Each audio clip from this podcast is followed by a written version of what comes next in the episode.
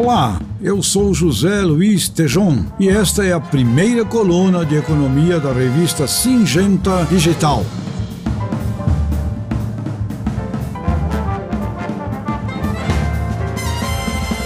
Agropecuária salva a economia de 2000 a 2020 e continua salvando em 2021 e 2022.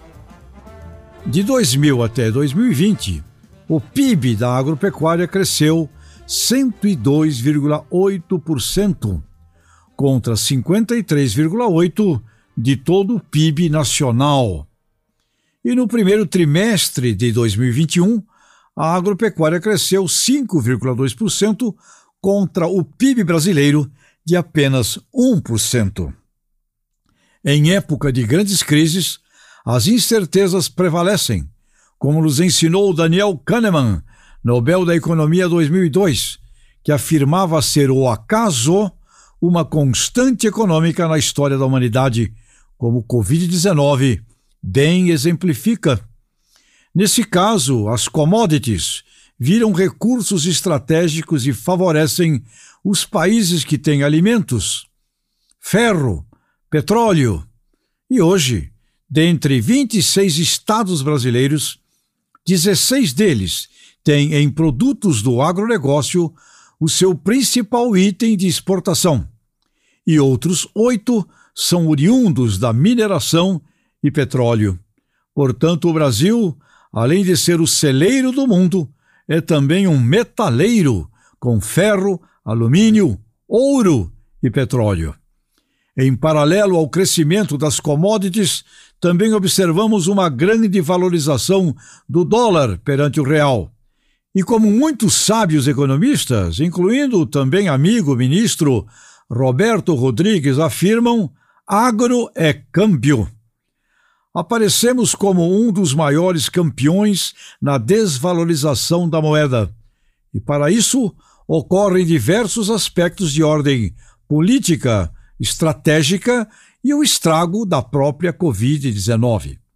Porém, nos salvando, nos transformamos nos reis da soja no planeta, com uma colheita na casa de 135 milhões de toneladas e os maiores exportadores. O milho, infelizmente, em função do clima, está sofrendo na safrinha teremos uma colheita ainda indefinida, mas bem abaixo das estimativas e da necessidade do abastecimento interno do país. Conversei esta semana com um grande produtor de ovos de Bastos, a capital do ovo no interior de São Paulo, e ele me disse que está atuando com prejuízo, pois não consegue repassar o aumento de custo do milho, que hoje significa cerca de 95 reais uma saca de 60 quilos, mais do que três vezes o preço de um ano atrás. Portanto, neste cenário, temos um ótimo ambiente para quem vende, tem produção e exporta. No período de janeiro a abril deste ano, aumentamos 19,8% a exportação do agronegócio. O setor representou 45,1% de tudo o que foi exportado pelo país. Graças às commodities, aos grãos principalmente e carnes, o PIB da agropecuária cresceu 5,2% no primeiro trimestre deste ano, comparado ao mesmo período do ano passado, enquanto o PIB brasileiro, como um todo, cresceu apenas 1%. Ao compararmos também no ano de 2020, o PIB do agro crescia da mesma forma, 5,7% versus apenas 1,2% do PIB total nacional. Superamos em muito a casa dos 100 bilhões de dólares de exportações no agronegócio. Mantivemos o superávit nas contas entre o que vendemos e o que importamos. E com isso, grande parte do interior do país segue impulsionado pelas contas positivas das exportações do agronegócio. Também podemos observar o crescimento das cooperativas agrícolas e agroindustriais do Brasil, sempre com dois dígitos, aumentando de associados, e também o cooperativismo de crédito, vendas de máquinas, fertilizantes, sementes, defensivos cresceram. Surgimento das inovações, como bioinsumos e startups. Mais crédito com muitas operações de troca com a iniciativa privada e antecipação das negociações de insumos para travar custos bem antes da nova safra do segundo semestre. E aí, agricultores? Fiquem de olho nos custos. Portanto, se não tivéssemos o agronegócio que temos, a situação econômica do país seria crítica. Agora, isso não pode se transformar numa ilusão de mares calmos, pois os ciclos econômicos e das commodities são as maiores certezas dentro das incertezas, assim como taxas do câmbio. Por isso, conversando com o economista Antônio da Luz da Farsul, ele alerta para os riscos de agricultores que não sejam precavidos e prudentes, enfrentarem problemas na virada das baixas de preços e de taxas mais equilibradas do dólar. O principal conselho para os agricultores capitalizados hoje é que invistam na gestão, na digitalização, no uso consciente da tecnologia e dos insumos. Que se preocupem com a sucessão das suas propriedades, que permitam a diversidade com a participação das mulheres, pois constatamos que elas são verdadeiras aceleradoras da inovação, onde compartilham da administração. Que se apropriem do conhecimento da agricultura de baixo carbono e que diversifiquem, produzindo mais e melhor com irrigação, integração lavoura, pecuária e floresta. Se, por um lado, as exportações têm sido fundamentais para a economia do país, e a agropecuária, a salvação de mais de 20 anos, precisamos agora cuidar também da população, participando dos programas de combate à fome, ao desperdício e atuando na difusão do consumo consciente.